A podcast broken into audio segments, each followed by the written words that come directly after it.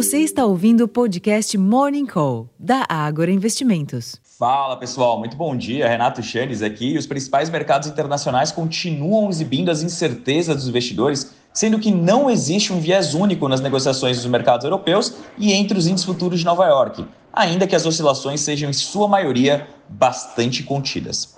A princípio, essa desconfiança ainda decorre do desempenho pior do que o esperado do produto interno bruto chinês no segundo trimestre, o que levou inclusive a revisões baixistas nas expectativas relacionadas à segunda maior economia do mundo.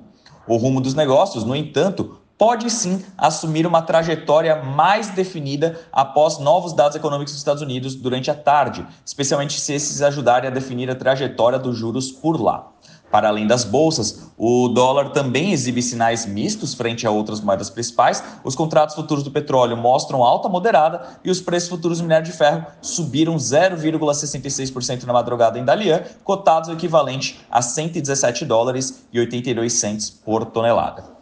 Essa dualidade observada no exterior sugere pouco fôlego para os ativos locais hoje, especialmente depois da melhora de ontem à tarde, que foi puxada pelo desempenho positivo dos papéis de bancos. Além disso, após a nova frustração com o crescimento chinês e a queda de 2% da atividade econômica doméstica em maio, evidenciada ontem pelo IBCBR, é, pode haver alteração na percepção quanto ao rumo da trajetória monetária do Copom daqui em diante. Atualmente, a curva de juros futuros precifica 55% de chance de queda de 0,25 ponto percentual na Selic e de 45% de que seja 0,50 ponto, por exemplo.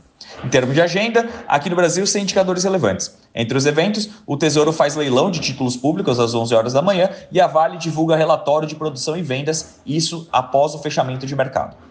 Além disso, o diretor de regulação do Banco Central, Otávio Ribeiro Damasso, participa do programa gravado da Associação Brasileira de Câmbio, às 3 horas da tarde. E o ministro da Fazenda, Fernando Haddad, terá reuniões com dirigentes da Serco, Engea, IBP e com o governador de Santa Catarina, o Jorginho, Melli, Jorginho Melo, do PL. Nos Estados Unidos, os dados do varejo, às 9h30 da manhã, da produção industrial, às 10h15, referentes a junho, e o índice de confiança das construtoras em julho, às 11 horas da manhã, são os destaques do dia.